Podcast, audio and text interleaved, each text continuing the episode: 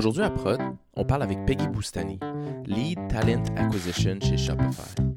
Shopify, pour ceux qui ne le connaissent pas, c'est une plateforme de vente en ligne qui s'adresse à toutes les personnes voulant vendre sur Internet. C'est un peu comme un WordPress, mais du e-commerce.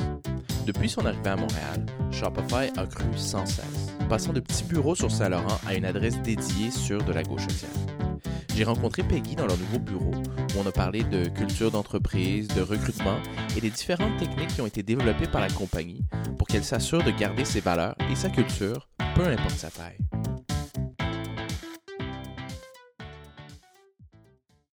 Salut Peggy. Salut. Merci d'avoir pris le temps de parler avec moi ce matin de ben, ton rôle à Shopify et de ce que vous faites, de particulier au niveau du recrutement et de la, de la culture.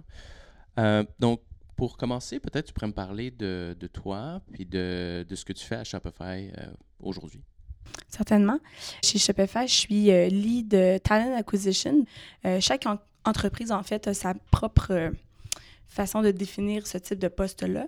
Mais chez Shopify, en fait, je suis une people lead. Donc, je suis quelqu'un qui est là pour faire grandir des gens en recrutement, autant des gens en coordination, en recherche, que euh, en, en, tant que recruteur, en fait, et leur donner les outils nécessaires pour se développer dans l'organisation qui est Shopify.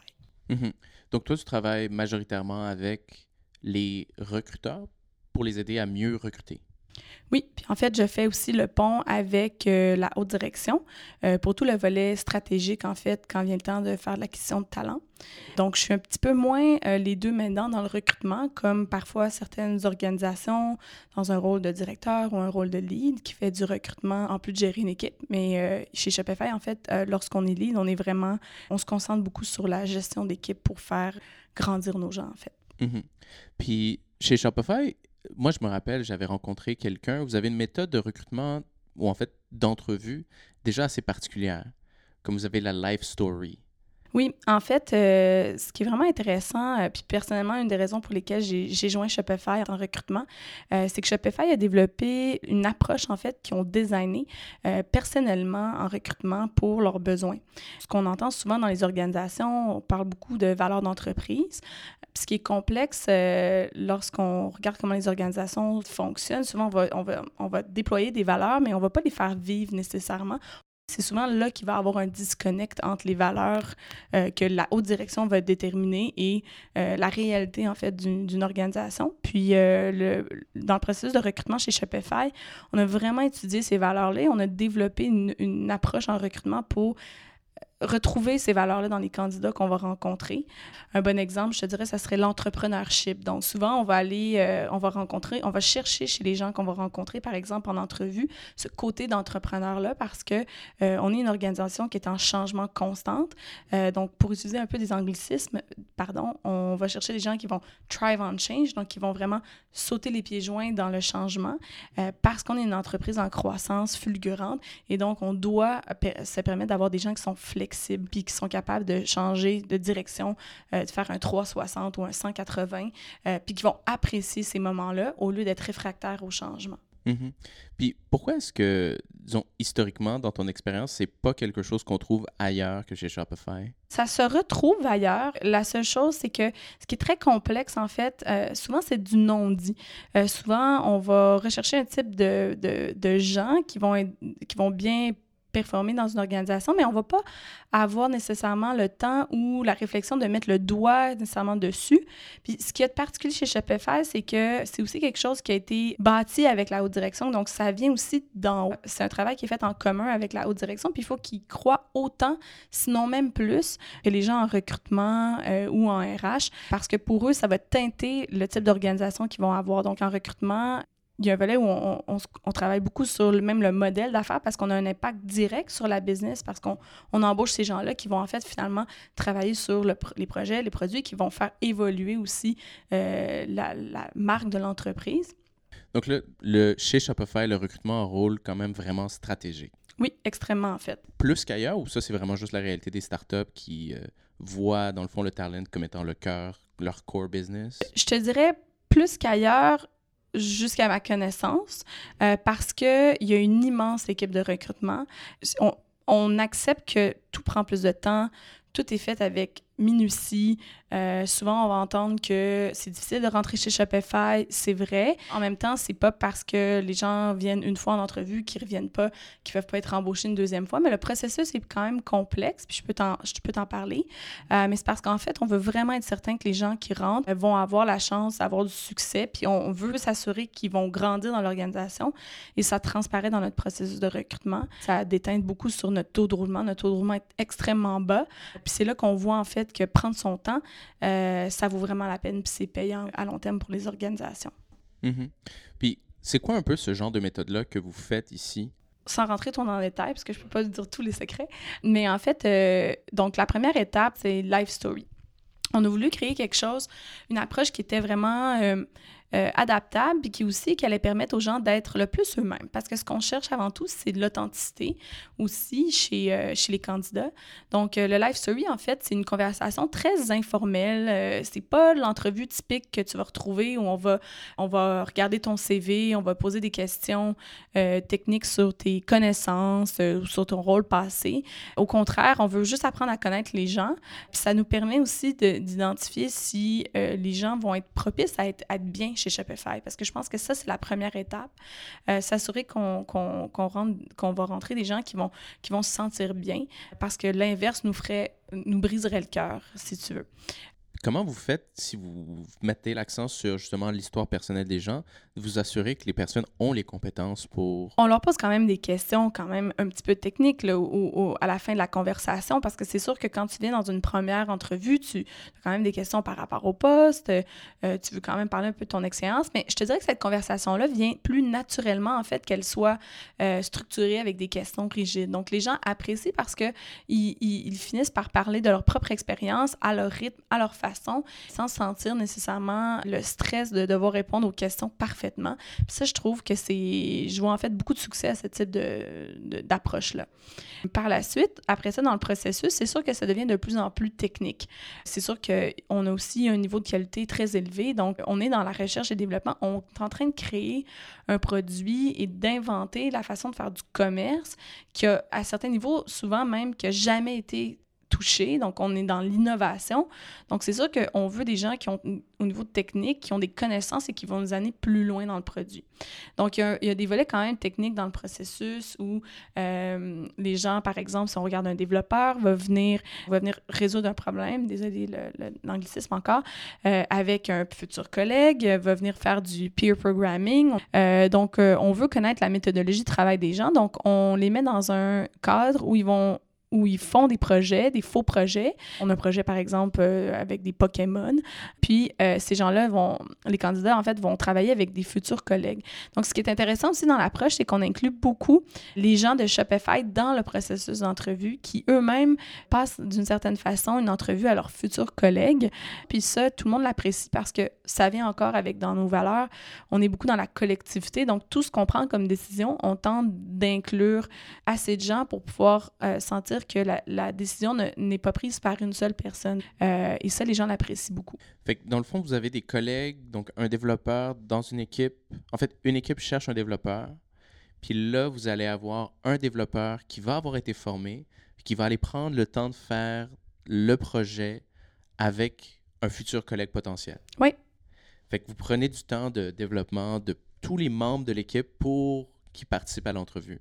Les gens adorent ça, puis sont tellement contents de faire partie du processus. Ils ont vraiment l'impression qu'ils ont leur mot à dire euh, et euh, ils mettent toujours en priorité. Donc, c'est vraiment fascinant de voir à quel point les gens sont engagés chez Shopify, puis ça, c'est vraiment... Euh, il y a vraiment quelque chose de spécial là-dedans. Est-ce que ça leur permet aussi de, se sentir beaucoup plus tributaire ou responsable de, la culture et de la qualité de l'environnement de travail? Oui, certainement. Puis en fait, c'est surtout ça. On parle beaucoup de culture euh, dans les organisations, puis trop souvent, malheureusement, j'ai l'impression que quand on parle de culture d'entreprise, de marque employeur, euh, les, les entreprises pensent qu'ils ont juste à faire un manifesto avec 10 valeurs, euh, puis que là, leur problème de culture d'entreprise est réglé. Pas du tout, en fait. Euh, ce qui est le plus compliqué lorsqu'on travaille dans des cultures d'entreprise, c'est qu'il faut les faire vivre, ces, ces valeurs-là, par des actions concrètes. mais la meilleure façon, pour moi, c'est vraiment de donner le pouvoir aux gens de faire vivre ces, ces valeurs-là. Donc, un bon exemple, justement, dans le processus de recrutement, c'est ce que j'apprécie beaucoup, c'est qu'on donne la voix, la parole et même les gens ont de l'impact dans qui va rentrer dans l'organisation. Euh, et là, ils se sentent, justement, ils sentent qu'ils font partie de cette évolution de cette culture-là, en fait. Mm-hmm. Puis, ce que je trouvais intéressant avec Shopify, c'est que, puis tu l'avais mentionné un peu plus tôt, vous, vous prenez des actions concrètes pour structurer cette culture-là. Puis, par exemple, au niveau de l'inclusion, ça, on en parle beaucoup, mais vous, vous avez essayé de mettre en place des petites initiatives ou des manières pour réellement vivre ça. Oui, en fait, euh, c'est à plusieurs niveaux. Hein. Quand on parle d'inclusion, ça peut aller tellement loin. Ça peut aller aussi loin que dans l'espace physique des bureaux, par exemple. Nous, on a euh, des installations qui nous permettent d'avoir des gens à mobilité réduite, euh, que c'est pas parce qu'on a deux jambes, deux mains, puis qu'on peut marcher, puis qu'on est très à l'aise que tout le monde est nécessairement dans la même situation. Ça, c'est un cas, par exemple. Par la suite, aussi au niveau alimentaire. Donc, de plus en plus, on est des gens qui sont vegan, qui sont, qui sont végétariens, qui, sont, qui ont aussi différentes religions, en fait, qui mangent pas, par exemple, de porc, si on parle aux musulmans. Donc, chez Shopify, on, fournit, en fait, la nourriture. La nourriture est gratuite pour tous les employés. Euh, donc, on doit avoir une conscience, quand même, de cette diversité-là parce qu'on doit être en mesure d'accommoder tout le monde, en fait, pour que tout le monde sente qu'ils sont égaux. Puis je pense que la, la diversité, l'inclusion, c'est pas de catégoriser, mais c'est juste s'assurer, au contraire, que lorsqu'on fait des initiatives, on pense vraiment à tous les individus, puis aux besoins primaires de chacun. Mais aussi, des fois, c'est aussi banal que dans un meeting, euh, on a des, certaines règles euh, qu'on a mis en place qui ne sont pas des règles strictes, mais simplement qui permettent euh, de faire réaliser aux gens certaines bases de communication. Par exemple, lorsque quelqu'un, pas couper quelqu'un lorsqu'il prend la parole avant de finir un meeting, si pas tout le monde a parlé nécessairement, on s'assure que tout le monde a eu son mot à dire. Donc, la diversité, l'inclusion, c'est aussi au niveau de la communication. Donc, c'est vraiment un spectre qui est très, très large. Puis chez Shopify, on a une équipe complète qui travaille à 100 sur des, des projets et qui implantent des projets de diversité et d'inclusion. Est-ce que c'est la même... Parce que vous avez aussi une équipe culture en plus? Donc oui, on a une équipe aussi de culture. Et l'équipe de culture est même différente que les gens en RH, donc on va appeler les, les conseillers en ressources humaines, par exemple. L'équipe culture, eux, ils travaillent sur euh, l'expérience employée. Euh, donc, l'expérience employée au, au sens large, euh, et ils vont travailler vraiment sur l'expérience employée. Donc, par exemple, euh, les, euh, les activités, on va parler du, du, du Noël, les vendredis, on a ici, pas en fait les vendredis, mais on a toujours, on a de la bière. On essaie de rester très raisonnable, mais euh, des initiatives aussi à l'interne. Par exemple, on va avoir l'équipe de design qui va présenter leur récent projet à tout le monde dans le bureau. Ça va être en live stream avec tous les gens de la compagnie à travers d'autres bureaux. Donc, ça va être des exemples de, de types d'initiatives qu'ils vont prendre. Donc, ça, peut vraiment varier. Là. j'essaie d'y penser. Par exemple, euh, on va avoir euh, des journées thématiques. Donc, ils vont être plus dans le quotidien, en fait, des gens euh, pour s'assurer qu'on a du plaisir au travail. Ça m'amène sur une autre idée intéressante. C'est quand tu disais, quand tu as mentionné live stream, c'est que vous êtes à plus d'un endroit. Comment on fait pour maintenir une culture d'entreprise à plus d'un endroit? Ça, c'est quelque chose qui m'a vraiment fascinée quand je suis arrivée ici parce que j'y croyais pas vraiment, parce que j'avais eu d'autres expériences où c'était très complexe de travailler avec des gens à travers euh, différents bureaux.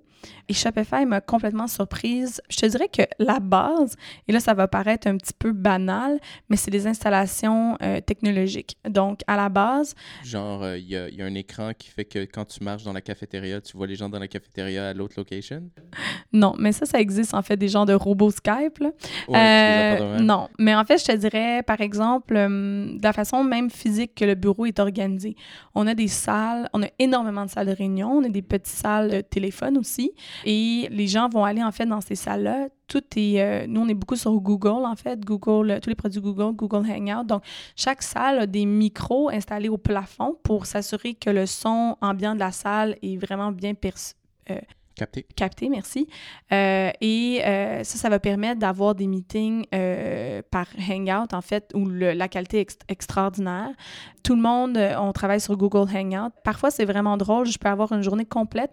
Je suis assise à Montréal, mais je suis en, en hangout toute la journée avec des gens à travers tous les bureaux. Des fois, mes collègues sont assis dans d'autres villes euh, et j'ai pas l'impression, et c'est vraiment drôle la façon qu'on travaille, on n'a pas l'impression qu'on fait partie d'un bureau plutôt qu'un autre. C'est vraiment, on travaille à travers tous les bureaux et les équipes sont à travers tous les bureaux et on dirait que cette, enlever cette barrière-là du bureau permet vraiment une communication constante. Et, et j'en passe, là, il y a énormément d'initiatives, mais je te dirais qu'au niveau technologique, on est très, on est on est très poussé à, communiquer beaucoup l'un envers l'un avec l'autre à travers tous les bureaux. Même qu'en fait, ce que j'ai réalisé, c'est que on est même plus productif de cette façon-là que de travailler avec des gens même assis côte à côte du bureau. Euh, euh, pourquoi? Pourquoi? Parce qu'on dirait qu'il y a ce, il y a ce niveau encore plus de dire on va faire un effort davantage pour, pour euh, communiquer, pour, pour euh, se donner des, des, des, tâches après un meeting, puis on devient comme plus efficace parce qu'on est tous plus responsables, en fait, euh, l'un envers les autres, de poser des actions et d'avancer nos projets.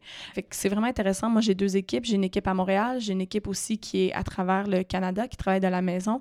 Et des fois, c'est l'équipe qui travaille à travers la maison et, et même d'un niveau plus, plus efficace, simplement parce qu'ils sont à la maison, mais aussi parce que, vu qu'ils sont moins présents, ils sont ils savent que chaque semaine, ils doivent avancer quand même leur projet pour être sûr qu'on avance tous en équipe. Puis, euh, ouais, c'est intéressant parce que dans, dans des anciennes entreprises où j'étais, il y a des gens qui essayaient d'intégrer Slack puis, euh, ou, même d'autres outils, mais étaient quand même très réticents à faire du télétravail. Parce qu'ils disaient, si on a une discussion qui a lieu dans un corridor, puis après ça va pas être documenté, les gens vont être comme pas nécessairement intégrés.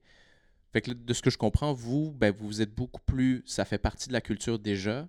Donc, vous êtes déjà beaucoup plus comme rodé, vous notez mieux les choses, vous les documentez, vous les communiquez de manière explicite pour s'assurer que personne soit comme left behind. Mais je te dirais qu'on. Puis là encore, là, c'est une autre valeur. On a une qui s'appelle Default Open. Donc, on est par défaut transparent. Euh, et et c'est drôle parce que si on ne l'est pas, on va sentir un peu la pression des autres en disant euh, Est-ce que tu l'as communiqué? Tu peux pas garder quelque chose juste pour toi ou entre petits groupes. C'est fascinant. C'est euh, chez Shopify, c'est probablement une des organisations où j'ai senti le moins de politique interne. Tout est tellement communiqué. Euh, il y a tellement une trans cette culture de transparence là envers euh, la direction, les employés, les employés, la direction, c'est, vraiment... Euh, il y a très peu de hiérarchie aussi, donc ça nous permet vraiment de, de d'enlever cette espèce de niveau-là, euh, si tu veux, ou, ou comme tu dis, il y a des discussions de corridor un peu, euh, puis qui restent en deux, trois personnes, puis que tu as l'impression que tu es, toujours un peu en arrière des, des, de ce qui se passe. Il y a plusieurs façons, on a plusieurs outils qui nous permettent. En effet, Slack est un bon outil, on l'utilise. On a aussi un portail de communication, on a une espèce de Wikipédia d'organisation aussi, où, chaque fois qu'on a... En fait, on documente tout ce qu'on, qu'on crée. Et aussi, il y a les town halls, par exemple qui nous permettent de, de, s'assurer aussi qu'on communique tout à travers toute l'organisation à chaque semaine. Je pense que la question que beaucoup de personnes se posent lorsqu'ils autonomisent leurs équipes et leurs employés, euh, ce qui a l'air d'être le cas chez Shopify vraiment beaucoup, c'est comment est-ce qu'on s'assure que les gens ne partent pas de leur côté, puis ils font un peu leur truc, puis qu'il y ait dans le fond une cohésion quand même dans l'organisation globale? Mais encore là, je vais, je vais le rattacher au recrutement. En recrutement, on s'assure que les gens qui rentrent chez Shopify ont quand même, comme je disais, une tendance à être en mesure de, de, de, de, de comprendre ces valeurs-là. Donc, on va chercher beaucoup des gens qui vont être dans la responsabilisation, par exemple. Euh, en même temps aussi, veux, veux pas, c'est tellement communiqué, c'est tellement rappelé, il y a tellement d'initiatives que si tu es un peu champ gauche, tu vas t'en rendre compte par toi-même. Donc, je te dirais que c'est assez rare des cas où qu'on voit que les gens ont abusé, par exemple. Tu sais, on a, euh, on a un programme qui s'appelle euh, Own Your Own Development. Donc, euh, je, j'essaierai de le traduire, là, des fois, c'est pas toujours évident. sois maître de ton propre développement. Et, et, donc, les gens... Développement personnel. Développement personnel. Donc, ce qu'on dit aux gens, on dit, vous avez un budget limité, on vous fait confiance, on fait confiance que vous êtes euh, responsable. Donc, par mois, ils peuvent euh, acheter des livres justement pour euh, leur propre développement, faire un compte de dépenses et une fois par année, ils peuvent décider d'aller dans une grosse conférence à travers le monde ou simplement avoir du coaching plus personnel sur des habiletés qu'ils veulent développer. Donc, on ne veut pas leur imposer. C'est sûr qu'ils ont quand même le support de leur lead pour les amener à se diriger vers qu'est-ce qui serait plus propice pour leur développement s'ils veulent l'aide de leur lead, mais on leur fait confiance. Donc, on dit soit, soit raisonnable et pense aux autres. Et, on, étonnamment, il n'y a pas d'abus parce que les gens, justement, euh, sont très reconnaissants de cette, euh, cette euh, responsabilité-là qu'on leur donne et cette confiance-là. Je ne sais pas à quel point tu peux y répondre, mais ça a l'air vraiment beau comme, comme culture, tout ce qui vient avec, mais il n'y a rien de parfait. Qu'est-ce qui est c'est comme qu'est-ce qui est, comme pas parfait encore chez Shopify, les choses sur lesquelles vous travaillez? Il y a plein de choses qui sont pas parfaites. Shopify peut avoir le même type de problématique que n'importe quelle organisation. Moi, ce qui m'avait vraiment fasciné quand je suis arrivée, c'est qu'en fait, c'est qu'il y a des choses qui, ont, qui sont vraiment en contrôle, qui sont magnifiques, qui sont super innovantes, mais en même temps, il y a des choses de base qui étaient inexistantes. Donc, euh, étant donné que la croissance, étant donné que c'est une compagnie qui a, qui a eu une croissance très rapide. Certaines organisations qui sont plus vieilles, par exemple, qui ont euh, des processus ou des outils euh, ou des fonctionnements qui sont très ancrés, qui sont très forts opérationnellement. Euh, Shopify, ça, on le développe au fur et à mesure. Et à chaque fois qu'on développe quelque chose pour une organisation qu'on pense qu'il va être d'une grosseur de 1000 personnes, mais on se retourne de bord, puis finalement, on est rendu 2000. C'est pas sustainable. Donc, on doit constamment voir à développer des projets ou des, ou des structures pour une organisation qui va être soit très grosse ou qui va vivre dans le temps. Ce qu'on dit, c'est qu'on veut créer une entreprise qui va durer 100 ans. Euh, donc, pour y arriver, chaque chose qu'on développe, il faut prendre pour acquis que ça va durer plusieurs années. Et ça, c'est très complexe dans les faits. ça fait en sorte que c'est sûr qu'il y a des choses qui sont un petit peu plus broches à foin. Donc, nous, on a l'impression qu'on est encore une, une, start-up. Les gens, des fois, rient de nous quand on dit ça parce qu'ils disent, ben là, vous êtes 2000 et plus, ça fait pas de sens. Euh, vous êtes une start-up. Mais oui, des fois, la façon qu'on travaille, c'est vraiment comme une start-up. On développe un peu des trucs dans un coin, on essaie de patcher certaines affaires, mais on essaie de voir pour le long terme. Puis des fois, ben, il faut juste réagir à certaines situations. Euh, je te dirais qu'en RH, par exemple, des trucs aussi banals qu'un système de gestion de talent quand les gens recrutent. Et on est en train de vraiment s'assurer qu'on a un outil qui est, euh, qui est stable, qui est bien utilisé par tout le monde, euh, je te dirais qu'une chose qu'on va retrouver beaucoup en RH, euh, pour l'instant, on est chanceux, l'organisation est jeune. On parlait que le taux de roulement était très, très bas. Il y a des gens que ça fait quatre ans qu'ils sont chez Shopify. Il y a des gens que ça fait... Il y a beaucoup de gens que ça fait simplement six mois euh, parce qu'on a eu un très gros boom de croissance dans la dernière année. Et les gros enjeux, comme n'importe quelle organisation, comment on gère le mouvement interne, comment on gère le, comment on gère le, le le changement en fait interne à travers les projets. Si on veut que les gens se développent puis qu'ils restent dans l'organisation pendant 10 ans, ça, il faut qu'on y pense tout de suite, puis qu'on faut qu'on mette en place des, formules de travail qui nous permettra de, que les gens restent en fait euh, des années chez nous. Puis j'avais euh, ça, ce que quand j'étais venu à Startup, c'était-tu à Startup Open House? Oui, c'est ça. Quand j'étais passé à Startup Open House, puis on s'était vu, tu m'avais parlé d'un podcast, en fait même de deux podcasts que vous aviez à l'interne euh, c'est quand même assez particulier. Oui, en fait, c'est, euh, oui, en fait, c'est, euh, super intéressant. on a deux podcasts en ce moment. Un, en fait, le plus populaire, c'est celui, en fait, de Toby, notre CEO, et Harley, qui est notre CEO. En fait, ils ont un podcast à chaque semaine, puis ils parlent de certains sujets d'affaires, des enjeux de Shopify et comment ils voient, comment ils ils pensent résoudre ces certaines, euh, certains challenges-là ou euh, des trucs euh, excitants qui se passent. Donc, ils nous tiennent un peu informés sur le développement, en fait, stratégique de l'organisation, la vision de l'organisation à travers un podcast où ils sont vraiment en mode conversationnel, un envers l'autre, et il y a des questions qui se posent. Donc, c'est un format qui est super intéressant. Euh, pour la com interne qui, qui, en fait probablement très peu utilisée encore. Je te dirais que les abonnés sont très assidus. C'est le fun, c'est facile à gérer, c'est pas euh, un courriel lourd à lire, c'est pas un meeting. Donc souvent les gens vont écouter le podcast et on, on sent qu'on fait partie un peu de la conversation au lieu de toujours sentir que par exemple on, on, on, a, a, la décision finale par la suite. Mm-hmm. je trouve ça intéressant parce que souvent aussi dans les surtout si c'est dans un format un peu plus stream, stream of thought euh, les town hall même si on partage puis on communique c'est vraiment unidirectionnel puis c'est très euh, voici peut-être le, prochain quart voici ce qu'on va faire voici comment on y va dans d'autres organisations, pas nécessairement ici. Oui, c'est ça. Puis en fait, ce qu'il faut noter par rapport au town hall, ce qui est vraiment intéressant, c'est que c'est jamais, c'est euh, bottom-up. Donc, c'est vraiment les, en fait, les gens qui parlent à town hall, c'est les employés. C'est les employés qui... Euh, Je veux dire, comment, comment ça marche? Dans le fond, on peut te présenter pour donner un update sur un projet ou parler d'un projet ou parler de quelque chose qu'on a shippé, d'une initiative. Et le contenu, en fait, est créé... Euh, c'est sûr que, par exemple, on parlait des gens de culture. les gens de culture, c'est eux qui vont s'occuper, en fait, aussi de recueillir le contenu. Donc, ils vont aller à travers différents bureaux et ils vont demander, par exemple, à l'équipe de discount, donc de rabais, euh, de parler de leur euh, récent projet, où est-ce qu'ils sont rendus et de le présenter. Ils vont aller voir une autre équipe. Donc, on est au courant de ce qui se passe, mais c'est en fait, c'est les gens qui créent le contenu. Et une fois par mois, en fait, on a le Ask Me Anything, donc un format qui est plus ouvert. En fait, on a certains, euh, dépendamment des fois, ça peut être sur un sujet vraiment spécifique. On peut avoir, par exemple, par, euh, par discipline, on peut avoir des gens, des directeurs, des, des, exécutifs, ou ça peut être Toby, par exemple, euh, avec euh, d'autres membres de l'équipe exécutive. Et donc, deux semaines avant, on peut envoyer nos questions. Et donc, c'est des questions qui qui, qui peuvent pas préparer à l'avance, donc ce qu'on leur pose, et ils doivent euh, répondre de plus euh, trans en fait de façon très transparente. Donc ça amène justement un format qui est très intéressant où euh, où on est plus dans la conversation que, que justement dans envoyer de l'information plus unidirectionnelle. Donc c'est vraiment un format qui est très intéressant. Mm-hmm. Mm-hmm. Mm-hmm. Puis peut-être sur un, un, autre ordre d'idées chez Shopify, au niveau du mode d'organisation, ça, je trouve que c'est quand même très proche de tous les autres éléments dont tu parlais.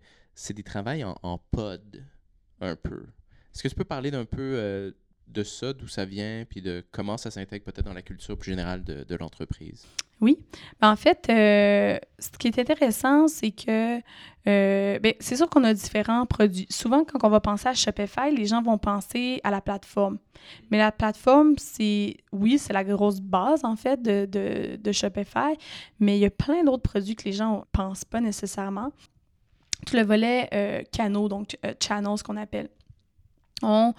Pour les, les pour les, les, commerçants, en fait, qui ont un, une plateforme Shopify, on développe des canaux en fait de distribution, de communication pour qu'ils puissent euh, pas nécessairement simplement vendre sur la plateforme, mais aussi à travers les réseaux sociaux. Donc Facebook par exemple, lorsqu'on achète sur Facebook, on n'est peut-être pas conscient, mais l'API derrière l'achat sur Facebook, c'est Shopify.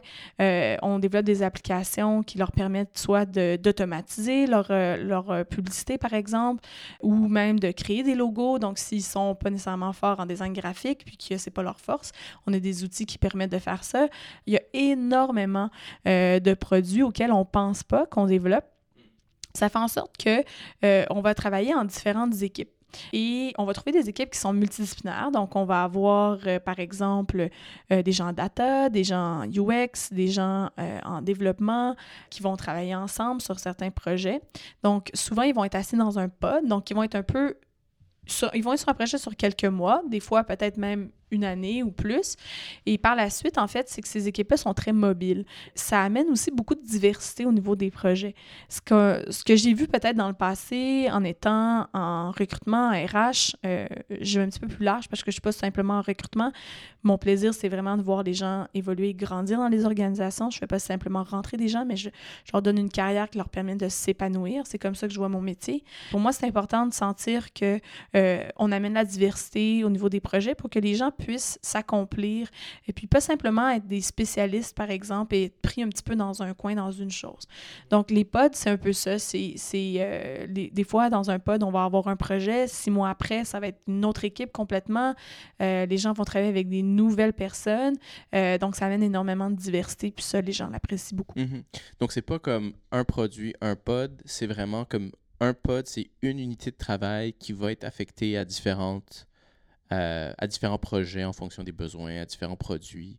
Euh, puis donc, c'est parce qu'il y a une complémentarité dans les rôles des personnes qui sont dans les pods. Oui, c'est ça. Mais en fait, euh, c'est sûr que ça va amener à, à évoluer tout ça. Donc, c'est sûr que de plus en plus, on va avoir des grandes catégories de produits qui vont se rassembler. Et donc, à travers ces grandes catégories-là, euh, il va avoir une multitude de projets. Et donc, ça, ça va permettre aux gens aussi d'évoluer à travers peut-être un peu plus, à travers plusieurs projets, mais autour d'un produit qui est un peu plus spécifique pour devenir quand même des experts. Euh, mais s'ils sont, sont dans une catégorie ou sont spécialistes, je donne un exemple de retail. À travers une équipe de retail, il va avoir peut-être une vingtaine de projets. Euh, donc, les gens peuvent se promener à travers ça, mais deviennent quand même des experts de retail. Euh, fait c'est quelque chose qu'on va voir un peu plus dans le futur pour Shopify, euh, qui va nous permettre aussi euh, de grandir en fait sur le long terme. Mm-hmm, mm-hmm. si les gens aimeraient ça, peut-être s'inspirer, émuler ce qui se fait à Shopify, c'est quoi des conseils que tu leur donnerais? En fait, je pourrais en donner plusieurs, ça va varier parce que c'est sûr que ça dépend euh, du type d'organisation. Euh, il y a des organisations qui sont, euh, que ça fait des années qui roulent de la même façon, donc le changement n'est pas évident nécessairement. Aussi, le nombre d'employés va différer, peut, peut, peut amener d'autres défis en fait le plus simple que je pourrais donner, parce qu'en même temps aussi, ça dépend des moyens. C'est sûr que tout ce que je nomme, c'est bien beau en théorie, puis une certaine tu sais, startup va dire ben, c'est cool le Shopify, mais j'ai pas tout cet argent-là pour embaucher autant de gens en culture, en RH, en, des coachs. Des, c'est sûr qu'on on a la chance de pouvoir mettre ça en place, puis c'est pas tout le monde qui l'a. Mais je pense qu'à la base, puis Shopify n'a pas toujours été 2000 employés et plus, puis les valeurs ont quand même été les mêmes dès le début faisaient vivre différemment. Mais ce qu'ils ont toujours fait, en fait, c'est qu'ils ont fait vivre ces valeurs-là. Et dans d'autres organisations que je connais qui réussissent très bien, ils ont donné le pouvoir euh, de faire vivre les valeurs aux employés. Puis ils ont, en fait, ils ont ajouté ils ont inclus les employés dans les décisions un peu plus de culture et leur donné un peu plus de, de, de responsabilité pour développer des projets. Donc souvent, quand on n'a pas de moyens, puis on se dit, ben OK, là, est-ce qu'il faut que j'embauche euh, une armée de 10 personnes en RH? La réponse est non. Pas nécessairement, mais de, de, de donner un peu la place aux, aux artisans euh, dans vos organisations pour, pour déployer des projets euh, de culture, par exemple, ou leur, juste simplement les inclure dans les, la prise de décision quand vient le temps de, de mettre en place certaines initiatives. donc, ben, merci beaucoup d'avoir pris le temps de parler avec moi ce matin. Euh, appris énormément sur euh, justement le, fonctionnement, sur comment vous travaillez. C'était super intéressant. Euh, puis ben, j'espère que les gens aussi vont l'apprécier puis peut-être appliquer? Oui, certainement, mais écoute, euh, j'apprécie beaucoup, puis c'est toujours le fun pour moi de parler de ce sujet-là, puis de voir un peu aussi les parallèles avec d'autres industries, puis euh, comment, comment tout cela évolue aussi, parce que on est dans une ère de transformation. Qu'on fait, c'est pas toujours parfait, on apprend, on est en constante évolution, euh, puis c'est le fun aussi de, de, de, remettre un peu en perspective nos initiatives. Donc, j'invite les gens qui ont peut-être des questions ou qui ont envie d'élaborer sur le sujet avec moi à me contacter sur les tout simplement. Je suis très, très disponible et facile à trouver. Peggy Boustani, c'est assez peu euh, commun. effectivement. Ben, merci beaucoup. C'est tout pour aujourd'hui.